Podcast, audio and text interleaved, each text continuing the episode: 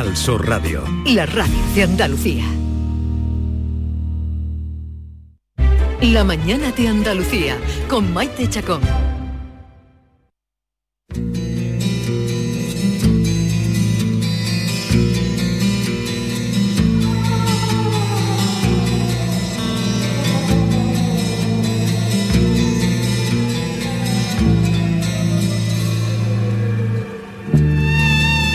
Final de año es una fecha señalada para todas las culturas. Es un día mágico de transición que ahora celebramos con tradiciones ya asumidas, pero durante siglos los personajes que pululaban por el exterior de nuestros hogares eran seres temibles de los que, habría que había que protegerse. Javier Pérez Campo, buenos días. Hola, muy buenos días, ¿cómo estáis? No me, no me asustes. Ay, es que estas fiestas las celebramos con mucha alegría en los últimos años, pero realmente... Pero no siempre ha sido así, no siempre ha sido así. Claro, claro. La semana pasada, si algún oyente no nos escuchó, en esta sección hablamos de los asustaniños y de los monstruos propios de la Navidad, es decir, los que llegaban sobre todo el 24 de diciembre. Em, hoy creemos en Santa Claus, en Papá Noel, pero durante mucho tiempo en algunas regiones de Europa, sobre todo rozando los Alpes, eh, se creía en el Krampus, ¿no? Que era el anticlaus, un monstruo que raptaba niños. Bueno, Hoy vamos a hablar, aprovechando que estamos a 30 de diciembre y estamos a punto de despedir el año, de los monstruos de fin de año, que también existían. Em, había muchos monstruos que conectaban con la Navidad, con el fin de año y también con la celebración de los Reyes Magos, la llegada en la noche del 5 de enero, mm, que iban, digamos, preparando el terreno para los Reyes Magos, los vigilantes, digamos, los vigilantes que se encargaban de espiar a los niños para contar a los Reyes Magos si habían sido malos o habían sido buenos, si merecían los regalos que habían pedido en la carta o no. Y claro, eso no lo decían siempre, desde, pequeño no lo decían, ¿no? Claro. Pórtate bien, que si te, portas mal, los Reyes Magos no te traen nada, te traen carbón, eh, y nos asustaban con que te están viendo, ¿no? Te están viendo todo el tiempo los pajes reales que se encargan de hacer ese trabajo, pero a veces los pajes reales no son tan amables como los vemos hoy en día, eran seres de aspecto monstruoso y que, bueno, mm, esto que tú me decías, claro, efectivamente, eh, en estas fechas se hace especial hincapié a los niños para que se porten bien, porque van a venir los Reyes Magos, y en estos días, si vigilan durante todo el año, en estos días especialmente, ¿no? Están más al ojo avizor. Y digo ojo avizor no por casualidad, porque llegada a estas fechas, en España especialmente, hoy vamos a hablar de muchos monstruos propios de nuestro país, tenían muchísimos ojos para vigilar a los niños, muchos ojos de manera literal. El fin de año, de manera muy resumida, lo que hoy celebramos como final de año, se cree que se empezó a celebrar, fijaos, nada más y nada menos que hace 2.000 años, eh, bueno, más de 2.000 años, 4.000 años. Em, antes se celebraba entre los meses de marzo y abril en Mesopotamia, pero llegan los romanos, como siempre, en este caso el emperador Julio César, y dice, no, no, lo vamos a celebrar el 1 de enero. Esto ocurre en el 46 a.C. Desde entonces venimos celebrando la Noche Vieja y claro, a partir de ese momento empiezan a pulular por nuestras tradiciones estos seres. Y creo, Javier, que, tiene que ver con las campañas eh, militares, ¿no? Porque claro, como las campañas empezaban en verano, tenían que tener esos meses anteriores para prepararse y entonces por eso eh, se decidió que, el año empezara en enero, ¿no? Para tener esos meses de preparación antes de la campaña militar que llegaba en junio, mayo, junio, julio, ¿no? Claro, claro, porque antiguamente se celebraba marzo-abril en Mesopotamia, como digo, porque significaba el inicio de las nuevas cosechas, ¿no? Pero los romanos deciden hacer esto, efectivamente, además para incluir ahí la extensión de, la celebración de fiestas y celebraciones como ah, las, Saturnales, ¿no? eso es, eso es. Entonces, claro, eh, empiezan a surgir determinados tipos de creencias, algunas hoy todavía se siguen celebrando y tradiciones y otras han ido desapareciendo, porque claro, ahora estamos escuchando por todas partes ese significado mágico, la transición de un año a otro y en esos minutos posteriores al final del año pues hay que hacer determinadas cosas, que si meterse dinero en el zapato, que si salir por ahí con una maleta, ¿no? alrededor del barrio para poder viajar a lo largo del año. Pero en otras fechas, en otros siglos, era mejor no salir de casa porque estaban los seres terroríficos del fin de año y algunos de ellos y ahora vais a entender por qué eran especialmente temibles en estas fechas, eran los monstruos que tenían 365 ojos, tantos como días tiene el año, Madre y que a lo largo del año, cada día, iban perdiendo un ojo. ¿Qué sucede? Que precisamente en la fecha en la que hoy estamos, el 30 de diciembre, estos monstruos eran perfectamente camuflables, digamos, en toda la sociedad, porque ya solo les quedaban dos ojos, como al resto de seres humanos. Entonces, claro, se decía a los niños que tuvieran mucho cuidado porque estos monstruos que durante el resto del año vivían en cuevas o vivían en sitios apartados, aprovechaban la coyuntura para el 30 de diciembre, el día que estamos viviendo hoy, cuando solo les quedaban dos ojos, salir a la calle, camuflarse entre el resto de la gente y aprovechar para raptar a niños en sacos que ellos llevaban para llevárselos a sus cuevas y tener alimento para el resto del año. Uno de estos personajes, por ejemplo, es el Ujanco en Navarra, que tenía todos estos ojos, que iba perdiendo sus ojos, y lo que sucedía es que en Nochevieja, cuando llegaban las doce campanadas, le volvían a crecer por todo el rostro esos 365 ojos que tenía que obligarse a esconderse de nuevo porque ya evidentemente un hombre con 365 ojos llama la pues atención, era un poco, llama la atención. Claro, era un poco peculiar. Y mm, el Ujanco, el Ujanco en Navarra. El eh, Ujanco y, es un nombre precioso, ¿no? Pero es que hay un nombre que verás, eh, yo creo que te va a impresionar y a cualquier niño solo mencionárselo le daba mucho miedo en algunas poblaciones de Cáceres, que era el hombre de los ojos, que también vivía en la cueva, se camuflaba con la población el 30 de diciembre. ¿Y esto qué sentido tenía, aparte de la existencia o no de estos personajes? Bueno, era una manera de implantar a los niños el miedo al desconocido, ¿no? En los pueblecitos pequeños donde todos los vecinos se conocían, había que decirle, cuidado, ojo, que si ves a un tipo que no conoces de nada, aunque tenga dos ojos, puede ser un ojáncano de estos o un hombre de los ojos que son realmente mm, peligrosos, seres temibles. Sí, sí, sí, Bueno, los cuentos también sirven para eso, ¿no? Para enseñar a los cuentos tradicionales, para enseñar lo que hasta dónde pueden llegar en el bosque o no meterse en el bosque solos. Claro, son cuentos moralizantes y que permitían asustar.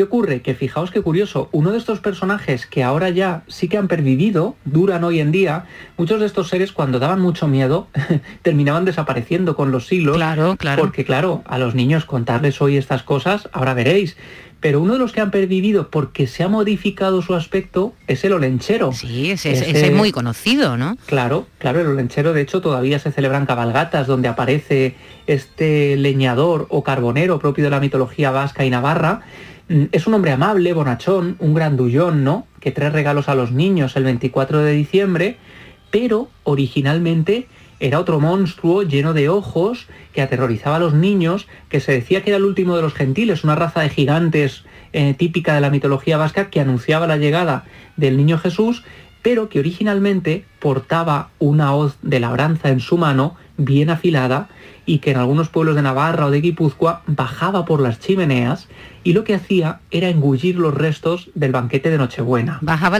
por las chimeneas como Papá Noel. Claro, igual que Papá Noel, claro, muchos de estos seres se alimentan de las tradiciones y de las, eh, de las peculiaridades de otros y el olenchero era también un poco originalmente un anti-Santa Claus, ¿no? Porque se alimentaba de esos restos de Nochebuena que hoy en día, por ejemplo, ¿cuál es la tradición cuando llega el 24 de diciembre o el 5 de enero? Pues dejar unos cuenquitos con comida y bebida para los renos, ¿no? O para los camellos.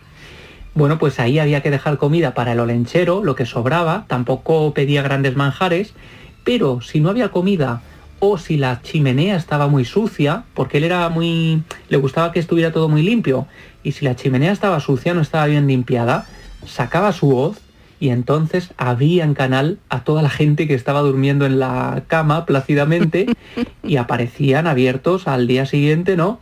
Por haber sido mm, irrespetuosos con el olenchero. Claro, eh, ya, se, ha, dulcificado ese personaje, ¿no? Porque como tú dices, hay muchas localidades del País Vasco donde el olenchero sale en esta fecha, ¿no? Sí, pero ya no tiene su voz. Claro, claro. Eso ya lo han escondido, la horca. Y que hacían algunas familias pues eran muy listas y decían, pues mira, yo prefiero mantener viva la llama de la lumbre, ¿no? Tener la chimenea ahí bien avivada para evitar que el olenchero pueda entrar y, hacer una escabellina ah, en casa, ¿no? Entonces se tenía el fuego encendido toda la noche, ¿no? Eso es, era una manera de protegerse de él. Ahora, claro, ahora ya no viene de esta forma y, hay que tener la chimenea limpia por si viene Papá Noel, ¿no? También hemos cambiado todo esto, pero fijaos, curiosamente Pío Baroja es uno de los que dejó por escrito mm. los relatos que le hicieron en su niñez con el olenchero, que le decían además, él lo cuenta, que metía a los niños en un saco para lanzarlos al mar en la playa de San Sebastián. Es decir, que también el olenchero era un poco hombre del saco, tenía de nuevo esas peculiaridades que le unían a seres mitológicos que por desgracia existieron, ¿no? Y ya hemos contado algunos casos en Andalucía. Reales, ¿no? Reales. Claro, hombres del saco auténticos. Pío Baroja se dedicó precisamente a, recoger toda esa tradición popular, ¿no? De, su país, de su tierra, ¿no?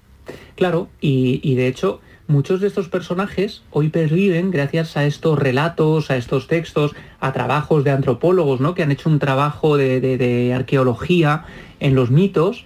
Y si hay un personaje em, propio de estas fechas especialmente, propio del 31 de diciembre, porque solo salía esa noche, es, fíjate otra vez en el nombre, la viejanera.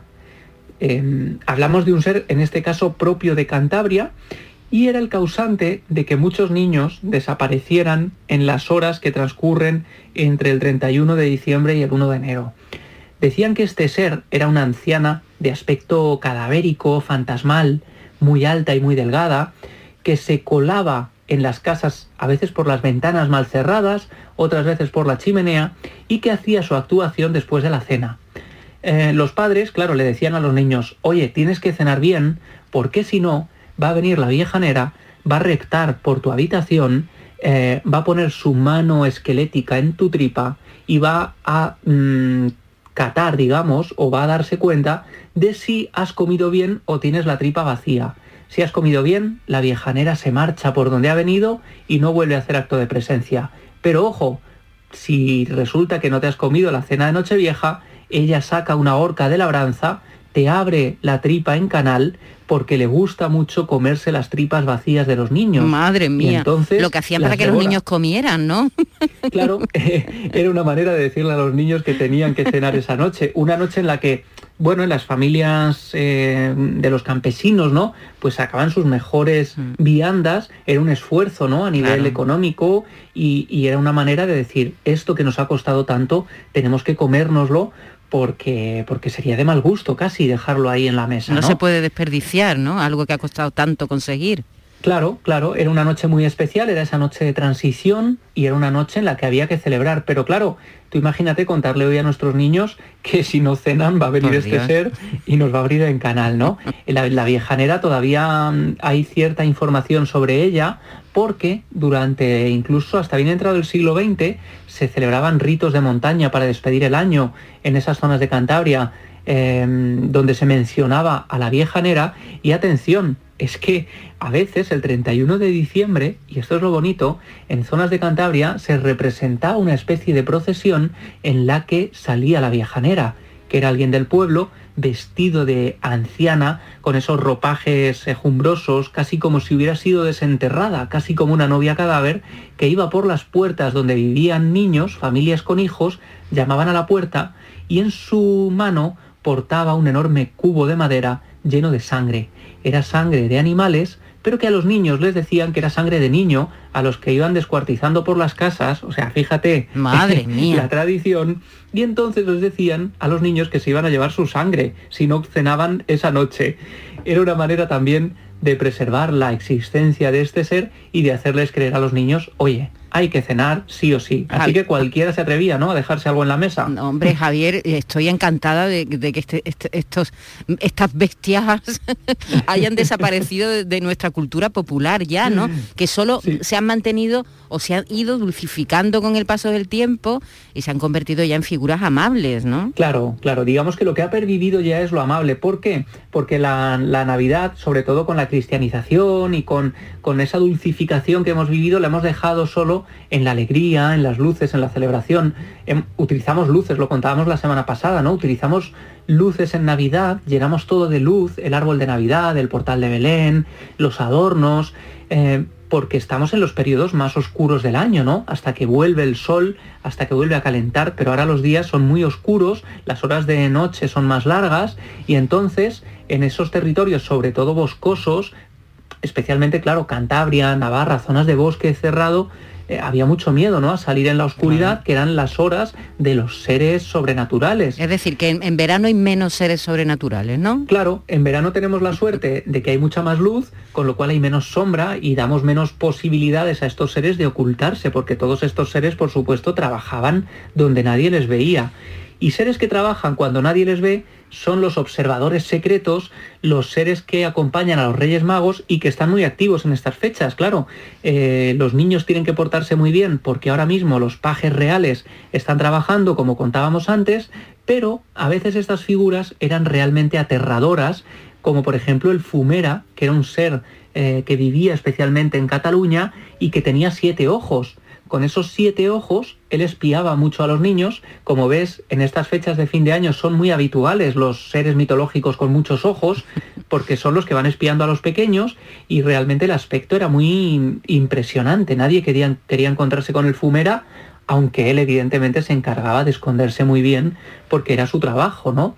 Como por ejemplo el del criado Gregorio, que era otro, otro espía de los Reyes Magos con unos bigotes muy grandes, y otro muy peculiar es el Gos de Pimpi, que es un enorme perro negro de gran tamaño, que también era un paje real, que hablaba con los Reyes Magos, tenía línea directa con ellos, y si veían a un niño que se estaba portando mal, el Gos de Pimpi, este perro negro especialmente, trabajaba en la calle, claro, si tú veías un perro negro, pues eh, podía ser perfectamente este personaje, ¿no? Y había que portarse muy bien y guardar las apariencias, porque luego él hablaba con los Reyes Magos y les contaba que niños se habían portado mal en la calle, ¿no? Así que, como ves, tenemos unas fechas en las que estamos rodeados de seres sobrenaturales que por fortuna algunos han desaparecido, pero quién sabe si estos monstruos de 365 ojos pueden estar hoy en la calle. Cuando salgamos, tengamos cuidado, ¿no? A ver si hay alguien con unos ojos extraños. No sé si podríamos diferenciarlos.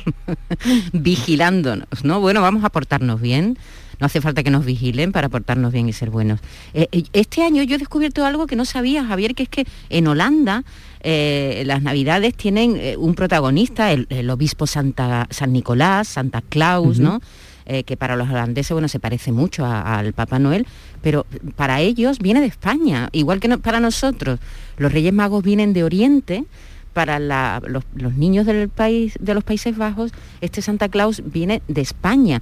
Es decir, que es todo, todo, lo que tiene que ver con estas fechas, que como tú bien dices, está llena de magia, ¿no? empezamos prácticamente con la Navidad y terminamos con nosotros aquí en España con los Reyes en, diciembre, eh, en el, fin de año, que está en medio de esas dos festividades, está todo lleno de magia, pero claro, cada país cada país tiene también su particularidad, ¿verdad?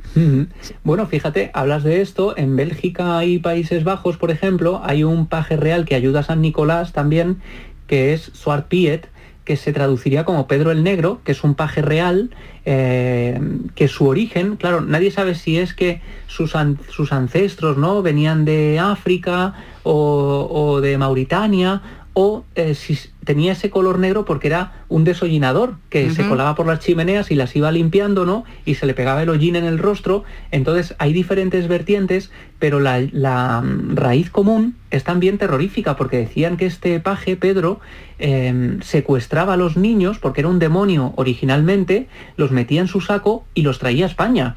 Y entonces, claro, eh, San Nicolás, viendo que es un demonio muy malo y muy malvado y que rapta niños, lo que hace es decir, en vez de acabar con él, lo voy a unir a mi corte, digamos, de ayudantes para tenerlo bien vigilado y que no rapte niños. Pero claro, de vez en cuando este Pedro, como era un poco travieso, pues algún niño que otro se lo llevaba. Y, y, este personaje, que a veces aparece en las cabalgatas de los Reyes Magos, a veces aparece este paje de color, que nadie sabe muy bien de dónde procede, es realmente misterioso y, por supuesto, eh, hay que decir que estos actos de llevarse a los niños en los sacos ya se le ha olvidado y ahora se trata de un paje más, que es un paje bueno y que es uno de los principales ayudantes de, San Nicolás ¿no? y de Santa Claus. Bueno, lo cierto es que los niños son protagonistas de estas fechas. Dentro de muy poco tiempo llegan aquí eh, los Reyes Magos, que es una, esta semana que entra después del fin de año es una semana preciosa, ¿verdad? Los niños más pequeños con esa ilusión y los mayores también. y ya eh, veremos, ojalá puedan celebrarse estas cabalgatas de Reyes que están ahí todavía. Bueno, se están modificando, no sé, eh, desde luego en Andalucía hay algunas localidades que ya han suspendido sus cabalgatas, otras que están modificando su recorrido para que, para que los cortejos pasen por avenidas anchas, para que no haya aglomeraciones. Hay incluso recomendaciones de especialistas que están diciendo bueno, que cuidado con los, con los caramelos que arrojen las carrozas porque ahí puede haber contagios entre los niños. Es decir, que aquí hay un, se, está pensando, no hay tanto, eh, voy a eliminar las cabalgatas, que lo han hecho, ¿eh? eh hay consistorios que han decidido eliminarlas, pero sí modificar recorridos y, a ver, y por ejemplo, eh, acabamos de saber que, que en Valencia se va a hacer dentro de una plaza de toros, ¿no? Y la gente va a tener que acudir a la Plaza de Toros para ver a los reyes que van a estar quietos, diremos, ¿no? La gente se mueve y los reyes quietos. En fin, que se están buscando ahí la vida para, ver qué pasa y que los niños no pierdan la ilusión eh, en estas fechas, eh, que para ellos es muy importante esta semana que entra de, Reyes. Al menos que dejen esos platitos para los... Eso sí, a la, eh, a la cita de la noche no van a faltar seguro. Eso es lo importante. Oye, y cerrad bien las ventanas, el 31, ya sabéis, la viejanera, nadie está exento y hay que cenar mucho. Hay que cenar bastante, cerrar las ventanas, limpiar la chimenea. Claro, lo que pasa es que ahora dicen lo contrario, que hay que abrir ventanas para ventilar, con lo cual es complicado, complicado. Eh, Javier, te deseo que pases un año estupendo. Eh, igualmente, ha sido un placer, eh, una suerte y un lujo enorme estar con vosotros, compartir estos minutos de radio cada semana y os deseo lo mejor, mis mejores deseos para este fin de año y, y seguro que 2021 nos trae mucho misterio para contar. Seguro que sí. Un abrazo, Javier. Un abrazo enorme a todos. Canal Sur Radio es la emisora que más crece en audiencia según el último estudio general de medios. Con un incremento del 25% en el último año, supera a todas las cadenas generalistas. Gracias por confiar en nosotros. Gracias por escucharnos. Canal Sur Radio es la radio de Andalucía.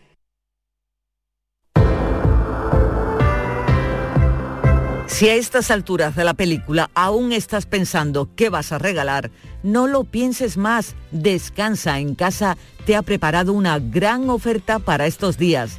Sí, quedarás pero que muy bien.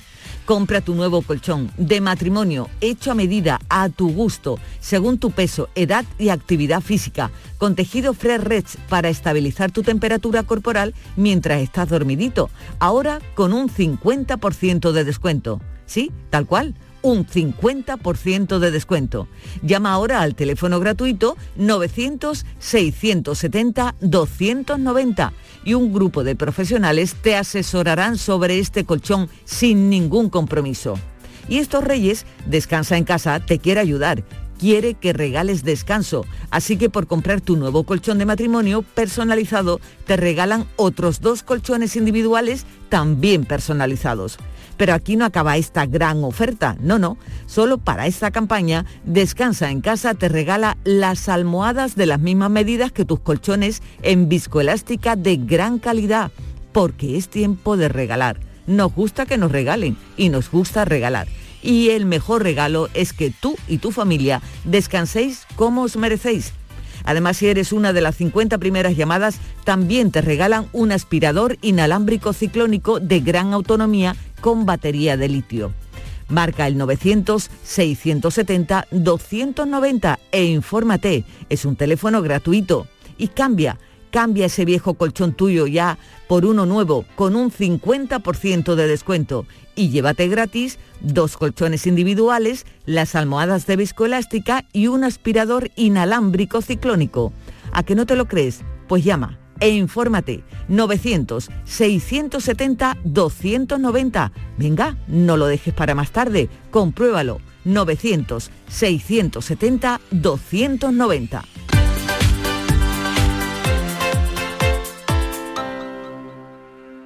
Hay un sentido con el que no nacemos. Vive en el alma de la gente. Tiene más fuerza que el mar, más que las corrientes. Sentir que puedes cuando otros dudan de que puedas. Dejar de oír las dudas que hay ahí fuera y así escuchar lo que susurra tu alma. Y en la oscuridad, ver solo luz. Ver solo calma. Es la actitud la que nos hace capaces. Grupo Social 11. Feliz Navidad. Buenos días. Hoy es 23 de diciembre, Día del Pequeño Comercio. Si tienes que hacer un regalo, aprovecha. Buenos días. Hoy es 4 de enero, Día del Pequeño Comercio. ¿Has probado a comprar por WhatsApp? Buenos días, hoy es 9 de febrero, Día del Pequeño Comercio. Acércate a tu tienda y déjate asesorar por auténticos profesionales. Hagamos que todos los días sean el Día del Pequeño Comercio. Haz tu compra hoy mismo en persona o en su tienda online. Junta de Andalucía.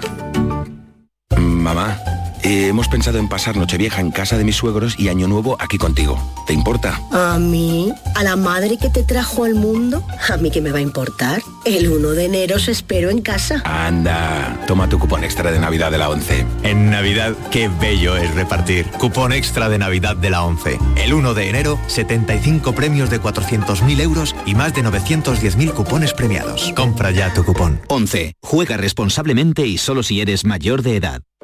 La magia de este lugar está siempre esperando a que la visites. Disfruta de cada plato de la gastronomía local. Embriágate sin medida del mejor ocio y cultura. Aprende de la dedicación artesanal ubetense y conoce la ciudad patrimonio de la humanidad. En Navidad, piérdete por los cerros de Úbeda. Sevilla es Canal Sur Radio. ¿A tu Mercedes le toca pasar la ITV? Evita cualquier sorpresa. Acércate a Concesur Dos Hermanas y le realizamos un chequeo pre-ITV totalmente gratis. Y si necesita reparación, en Concesur Dos Hermanas te lo ponemos más fácil. Infórmate en grupoconcesur.es o en el teléfono 955-634-400 marcando la opción de cita previa. Te esperamos en Concesur Dos Hermanas. Vente a Dimarsa, ponte en mis manos y dile chao, dile chao, dile chao, chao, chao, empieza ya tu autoconsumo, nuestro petróleo es el sol. Di que sí, únete al cambio, dimarsa.es. Una Navidad nivel lago es que Papá Noel y los Reyes Magos tengan un poblado a orillas de nuestro lago. Eso sí, si quieres llegar a ellos y descubrir el secreto de la Navidad, tendrás que completar tu pasaporte de experto navideño disfrutando en familia de multitud de experiencias. Ven a Lago del 3 de diciembre al 5 de enero y recuerda traer un juguete en buen estado en beneficio de Madre Coraje. Más info en lago.es. Las mañanas del fin de semana son para ti, con Andalucía en la radio con toda la luz, el talento y la alegría de nuestra tierra, con nuestra historia, cine, flamenco y toda la actualidad del fin de semana. Días de Andalucía, con Domi del Postigo, los sábados y domingos desde las 9 de la mañana. Quédate en Canal Sur Radio, la radio de Andalucía. La mañana de Andalucía, con Maite Chacón. ¿Cómo es la relación que tenéis la tata y tú? Es que no se puede explicar. ¿Qué es lo que busca usted? Pues yo busco que anotemos aquí un montón de cosas que queramos hacer. Yo lo único que deseo es estar siempre junto a tu vera. Desde muy pequeñito yo siempre la he querido llevar a mi ritmo, a mis cosas. Entre ellas, hacer una película. ¿Lista, Luisa? ¿Vamos? ¡Acción! Pero llega la pandemia. Estamos solo en la primera fase de un combate contra el virus. Ser prudente, nosotros nos quedamos en casa. No estaba preparado para meterme en la casa 24 horas, en lo que luego han sido 100 días con ella. Cuarentata, temporada 1, capítulo 53, toma 1. Pensaba, ¿cómo la puedo sorprender hoy? ¿Qué no ha probado todavía? ¿Qué no ha hecho? Y me la jugaba. Muchos la conocerán como la tata. Que se ha convertido en una Instagramer.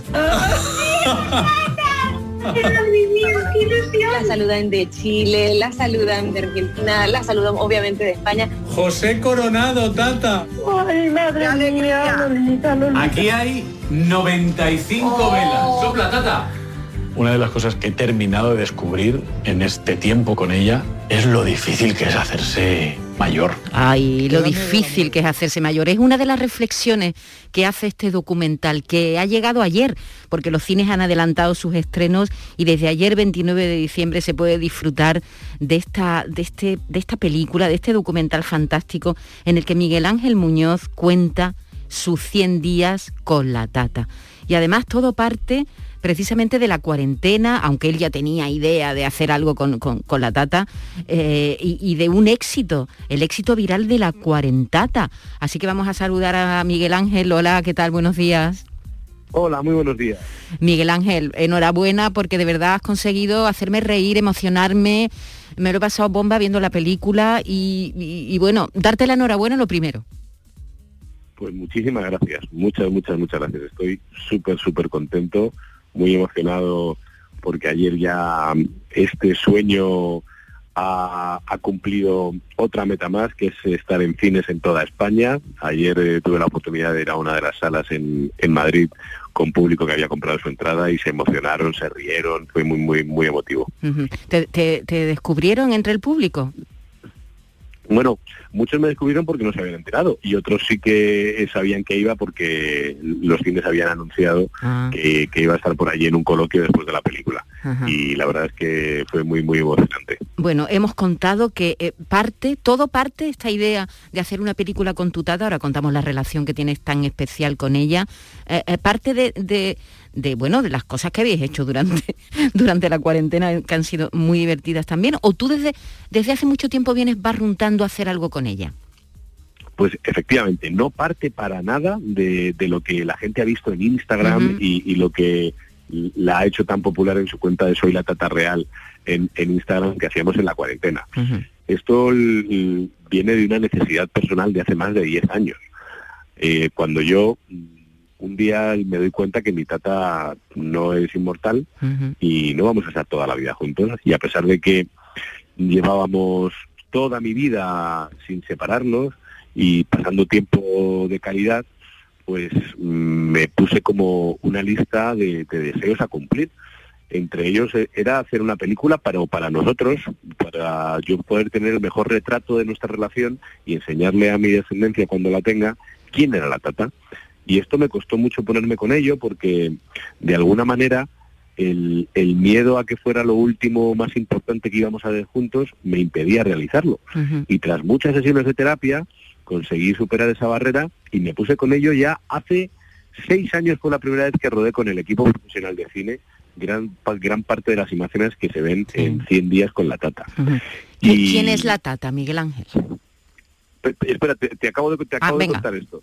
Sí, sí. Entonces, una vez que, ruedo aquello, es que esto es muy importante porque, la, claro, la gente se piensa que va a haber cuarentata y no tiene nada que ver la película, como tú habrás visto. La película es mucho más profunda que la tata se haya hecho popular y que hagamos vídeos divertidos en las redes sociales.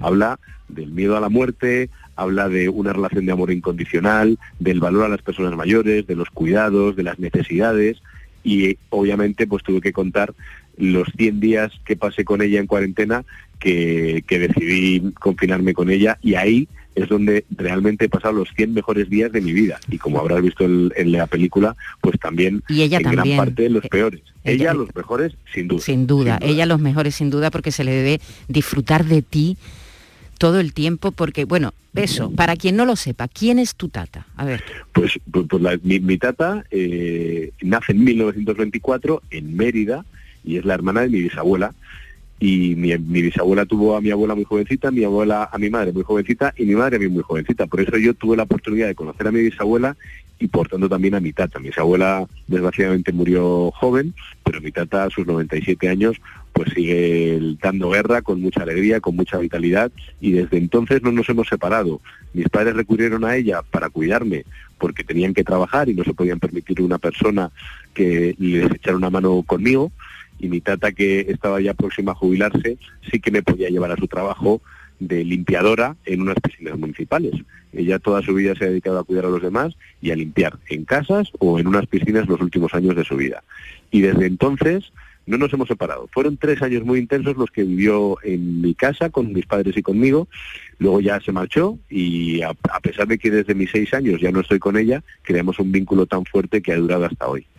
Lo curioso del documental y de lo que cuentas y de lo que cuentas cuando hablas de ella em, em, es que no, no es muy común ver esa relación tan especial entre una persona joven y una persona mayor. Parece que aquí cuando vamos cumpliendo años, y, en, y, en, este país menos, ¿eh? en, otro, en, los países anglosajones ni te digo, la distancia es abismal, ¿no? Viven aparte, no tienen relación los jóvenes con los mayores. Es verdad que en este país menos, pero resulta, resulta emocionante, resulta y raro, uh, uh, Miguel Ángel, ten, eh, ver esa relación que tenéis los dos.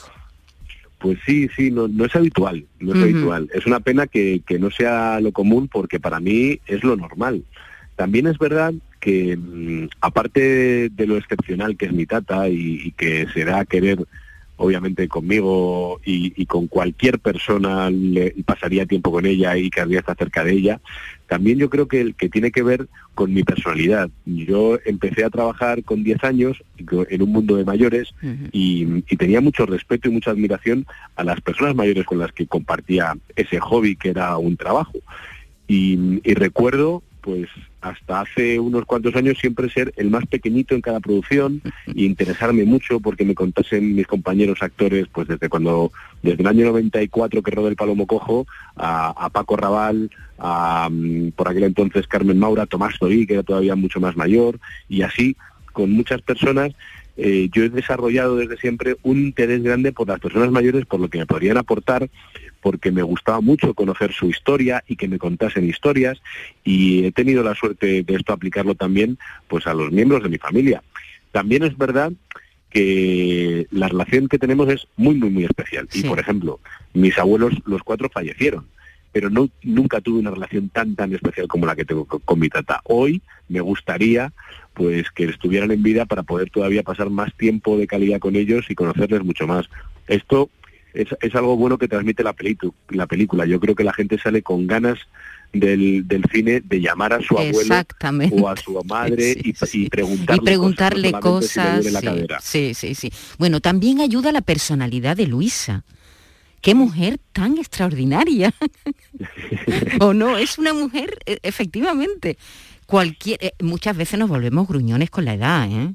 Claro, Ay. claro no todos los abuelos son maravillosos y, y, abuelitos de cuento, no, no, no. Hay algunos abuelos y abuelas que se convierten en ogros. sí, sin embargo, Lu, Lu, Luisa tiene algo, emana, bueno, emana energía, juventud, alegría.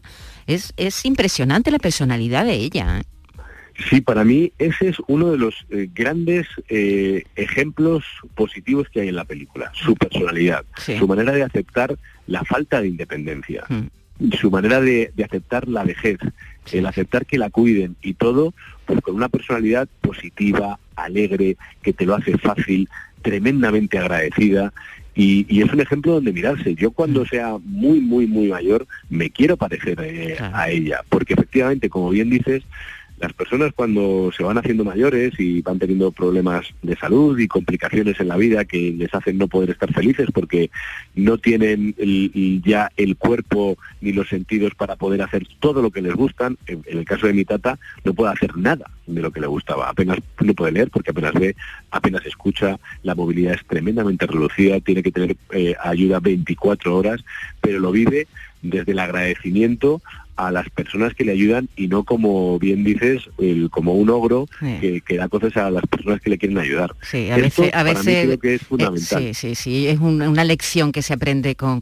la película también cómo cómo uno puede llegar a envejecer aunque tenga dificultades eh, porque, porque la alegría, y, y eso se, se, ve claramente ahí, la alegría uno la trae consigo, ¿no? Independientemente de las cosas que te pasen en la vida, tú, tú eres capaz de, de tener esa, no digo la alegría tonta, la risa tonta, ¿no? La alegría, esa alegría interna que tiene alguna gente, independientemente de cómo le vaya la vida, de, de, del dinero, de, de, las dificultades, más o menos que tengan, ¿no? Hay algo que me ha llamado la atención, eh, Miguel Ángel, que es que tú has contado que a ti te rondaba una película tras ver Función de Noche, la película de Josefina Molina, que, que bueno, a ti te impactó, a, a, y a quién no, ¿no? Es una película sí, sí. impresionante que se mete en las tripas de un matrimonio, y, y, y, fue fundamental además para, para los dos actores que le interpretaron. ¿no? Así es, esa película, eh, que, que, como bien dices, se dirige Josefina Molina y produce José Sámano, Sámano uh -huh. que, el, que Sámano es a quien yo le dedico esta película uh -huh. y, y, la persona por quien yo me pongo a dirigir y, y hago este proyecto principalmente, desgraciadamente nos, nos dejó hace, hace un par de años y cuando yo vi Función de Noche de José, le dije, yo el día que haga cine y que dirija quiero hacer algo así, quiero mezclar la ficción y la realidad, porque Fundición de Noche, para los que no la hayan visto, que la recomendamos, es una conversación real entre Daniel Vicenta y Lola Herrera en un matrimonio que estaba pues eh, llegando a, su fin. y esa, esa, conversación real de estas dos personas, sabiendo que estaban siendo grabadas a través de espejos, es el origen de Gran Hermano. Antes de que existiera Gran Hermano, ya José planteó hacer esto y si luego no estaban de acuerdo con lo que rodaron, iban a tirar el negativo. Eh, y, a partir de esa conversación, luego construir una ficción alrededor, me, me impactó muchísimo y yo quería hacer algo así. De hecho, esta película que 100 días con la tata, al final la vida ha hecho que se haya convertido en una película documental. Pero en principio, cuando yo rodé con mi tata esta película para mí, eh, ya rodé unas, eh, aquella sesión de terapia que se, que se ve eh, yo hablando con mi terapeuta, que son sesiones reales, lo que pasa es que están rodadas cinematográficamente, parece que es una ficción. Y yo quería, como al final ha sido en, en el documental, que hubiera una película dentro de la película. Aquí yo estoy contando mi historia con la tata y de repente salgo y vemos las cámaras, vemos el equipo, pero luego nos metemos y hay una inspiración muy grande gracias a Función de Noche, sí. Función de Noche, eh, una película impresionante con Lora Herrera. Yo creo que se puede decir su mejor trabajo, vamos. Eh, y ese, bueno, ese descarnamiento que tienen los dos, Daniel Dicenta y, y Lola Herrera, que por cierto en esa época estaba, está en el camerino cuando está interpretando cinco horas con Mario, que, ha, mantenido lo, más, lo más especial de, esa película es que realmente no está en el camino. Eso es un set que construye José eh, y hacen ah. que en el camerino. Ah, qué bueno, eso no lo sabía. Claro, claro, eso es lo interesante para mí. Bueno, de, esa, bueno, esa conversación es real. Lo que pasa que solamente puede ser puede ser tenida por dos actores. Claro. Tanto Daniel como Lola, y, y tremendamente generosos, llegaron a un acuerdo con Josefina y con José de tener esa conversación y luego pues decidir lo que pueden poner y lo que no. Y a partir de ahí se construye la película. Entonces es, tremendo, es tremendo. No tiene nada que ver, ¿eh? no, no son, son dos obras, el final de las dos obras no tiene nada que ver, pero es verdad que parten, parten de la verdad parten de la verdad, que, es. algo además que, en literatura lo estamos viendo mucho y, también cada vez más en el cine. Miguel Ángel Muñoz, pues vuelvo a decirte lo que te dije al principio, enhorabuena por este trabajo, va a servir a mucha gente, yo animo a la gente, sobre todo a la gente mayor, que vaya a verla, fíjate, que vaya a verla con sus hijos, con sus nietos, van a disfrutar, se lo van a pasar bien y van a reflexionar sobre la vida en general.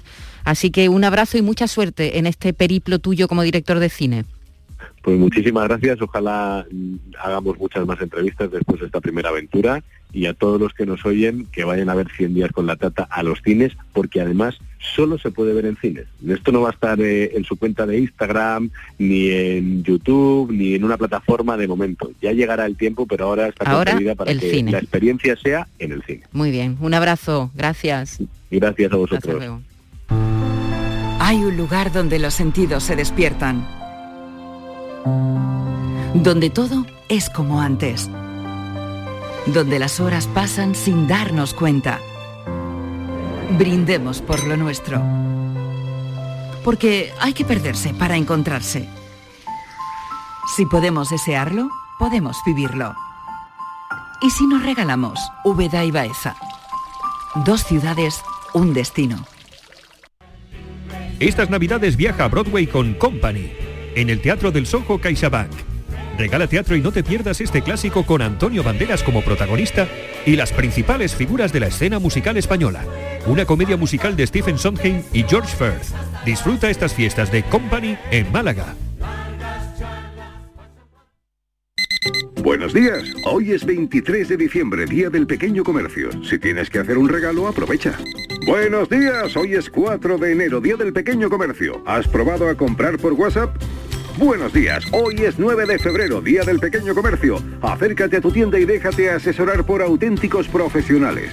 Hagamos que todos los días sean el Día del Pequeño Comercio. Haz tu compra hoy mismo en persona o en su tienda online. Junta de Andalucía. Canal Sur Radio, Sevilla. Bienvenidos a Sacaba. Mil metros de electrodomésticos con primeras marcas. Grupos Whirlpool, Bosch y Electrolux. Gran oferta hasta fin de existencias en Sacaba. Lavadora secadora por 299 euros. Sí, sí, lavadora secadora por solo 299 euros. Y solo hasta fin de existencias. Solo tú y Sacaba. Tu tienda de electrodomésticos en el Polígono Store en calle nivel 23. Sacaba. Si eres de los que disfruta compartiendo tus sabores favoritos, esta noticia te interesa, porque en el Centro Comercial Los Alcores ampliamos nuestra oferta de restauración con la apertura de dos nuevos establecimientos, KFC y Burger King. Además, puedes realizar tus pedidos desde tu coche. Ven y saborea cada momento con el nuevo KFC y Burger King del Centro Comercial Los Alcores, en Autovía Sevilla-Málaga, salida 7. Mucho donde disfrutar. Una Navidad nivel lago es que Papá Noel y los Reyes Magos tengan un poblado a orillas de nuestro lago. Eso sí, si quieres llegar a ellos y descubrir el secreto de la Navidad, tendrás que completar tu pasaporte de navideño disfrutando en familia de multitud de experiencias. Ven a Lago del 3 de diciembre al 5 de enero y recuerda traer un juguete en buen estado en beneficio de Madre Coraje. Más info en lago.es. ¿Cómo va la Navidad? ¿Tuviste suerte en el sorteo del día 22 o ya solo piensan en el niño? Ah, que tu mente está puesta en la llegada del nuevo año. Pues prepárate para la Nochevieja, porque en Canal Sur Mediodía te vamos a sorprender con muchas buenas ideas y consejos para este fin de año y para que disfrutes de Andalucía. Canal Sur Mediodía, desde las 12 con Antonio Catón. Canal Sur Radio, la Navidad de Andalucía. La mañana de Andalucía con Maite Chacón.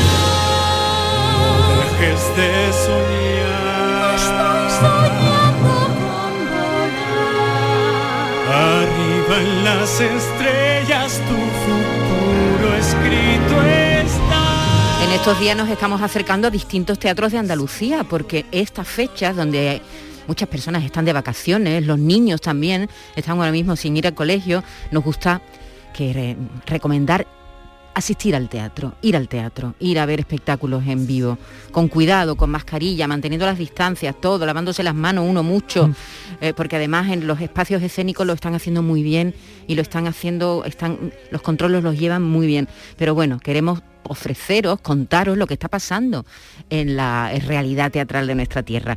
Y hasta aquí se ha acercado Guido Balsaretti. Hola, ¿qué tal? Buenos días, Hola, Guido. muy buenos días, Enca- gracias. eh, encantada. ¿Tú de dónde eres? Yo soy argentino, Argentino. pero vivo, vivo aquí hace más de 12 años. Ajá, tienes un eh, argentino de origen italiano. Exactamente, y español. Y español también. Sí, sí, sí, que- Esas mezclas que hay en, en Argentina, ¿eh? Así es. Sí, sí, hay, que uno hay de o, es, todo un o poco. es- o es- o es tano o es gallego. Totalmente. Y tú eres de los dos, ¿no? De los dos, no me he dejado ninguno. Y él es el protagonista del musical El Médico que estamos oyen- oyendo de fondo. Musical que se estrenó en el 2018 basado en la novela de Noah Gordon, que por cierto acaba de hace un par de meses ha fallecido, bueno, un par de meses no, casi un mes, un mes Sí, y sí, poco, ah, ¿no? Muy poquito, muy El- poquito. creo que fue el, noviembre. del 23 del 11 falleció a los 95 años de edad. Así es. Eh, su hijo pudo venir al, al reestreno del musical, ¿verdad? Así es, esta nueva versión del médico, el musical,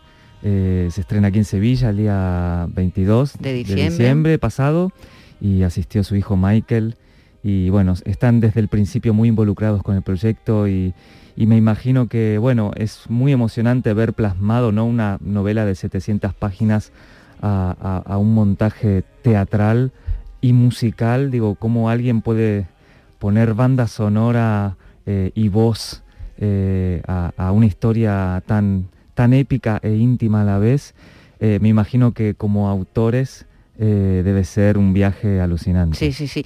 No todos los autores son tan generosos Absolutamente. y se prestan, ¿verdad? Mm. Eh, El otro día pasó por aquí María Dueñas, precisamente Iván Macías, el compositor de esta obra, es. el músico de Moguer, es el mismo compositor que ha hecho el musical del Así tiempo es. entre costuras. Es decir, que hay autores que sí, que se prestan Así a este es. tipo de, bueno, de darle la vuelta a sus obras, pero Noah Gordon fue muy generoso desde el principio. Sí. Él además ama España, amaba España profundamente. Mm, Bueno, de hecho su hijo vive en Barcelona eh, y creo que también va muy de la mano con, con el cuidado que ofrece Beyond Entertainment, que es la productora que produce ambas producciones, eh, y se encara de una forma muy, muy seductora, ¿no? Digo, creo que realmente para un autor poder confiar en, en- en un compositor como Iván Macías y Félix Amador, que, el- el libreto, que hace la adaptación, eh, y una productora que sostiene y puede llevar a cabo, porque realmente el médico en particular es una producción monumental.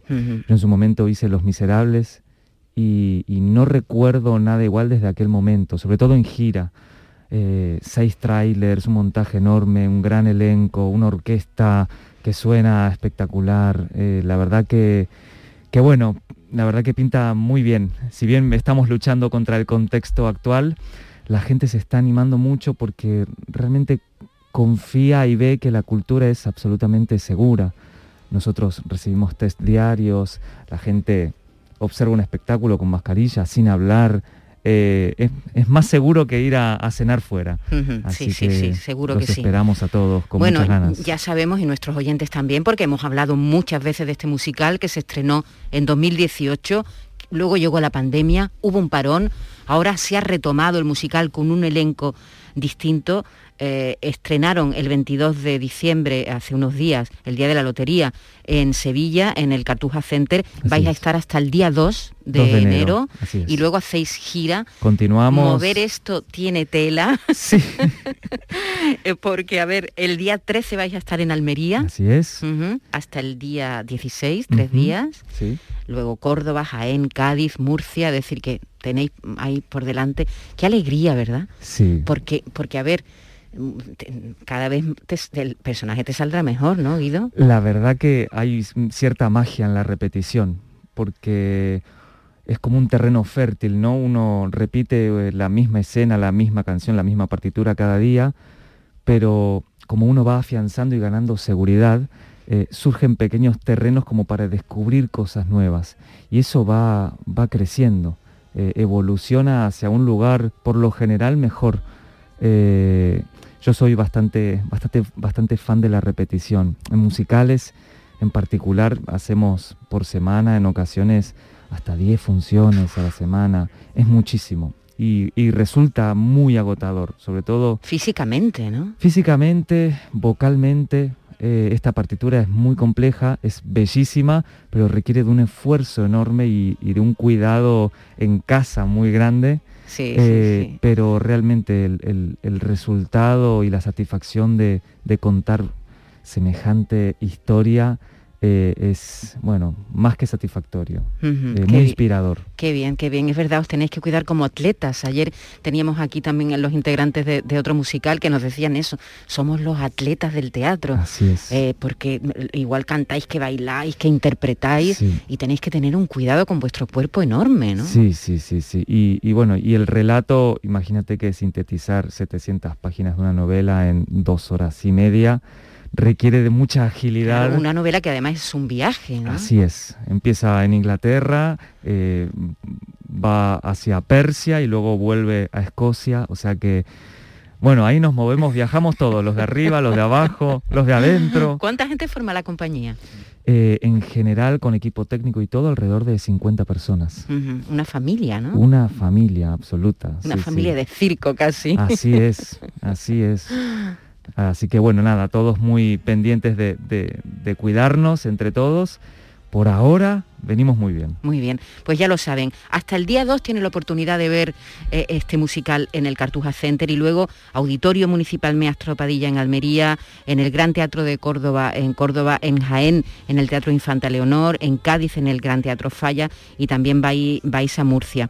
Eh, este es un musical netamente español, Así nacido es. aquí, con producción aquí, la música, los compositores, todo parte, parte de aquí.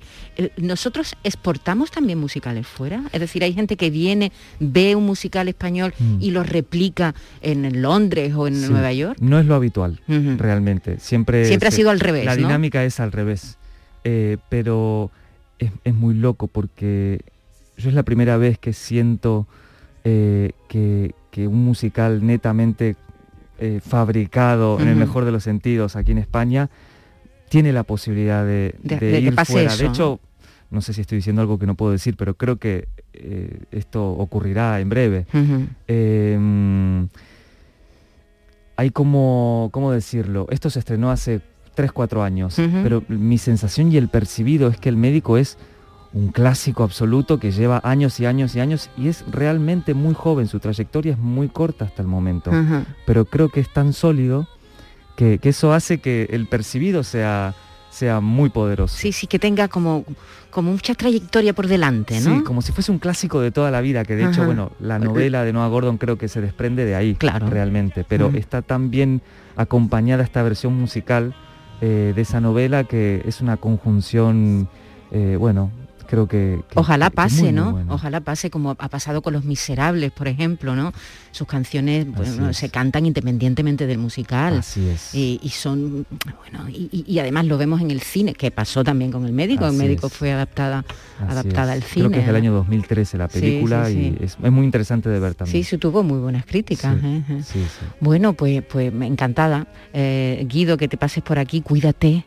Esta noche tiene función, Esta claro. noche tenemos función, Pues nada, tranquilito, a cuidarse y que pases un- una buena entrada de año. ¿Hacéis función el 31 El por la noche? 31 no, pero el primero sí. El primero sí, perfecto, muy bien. Bueno, nosotros nos volvemos a ver, tenemos que decir ya adiós, pero mañana nos volvemos a oír a la misma hora, que lo pasen bien, mañana el último día del año, no fallen, ¿eh? Hasta luego.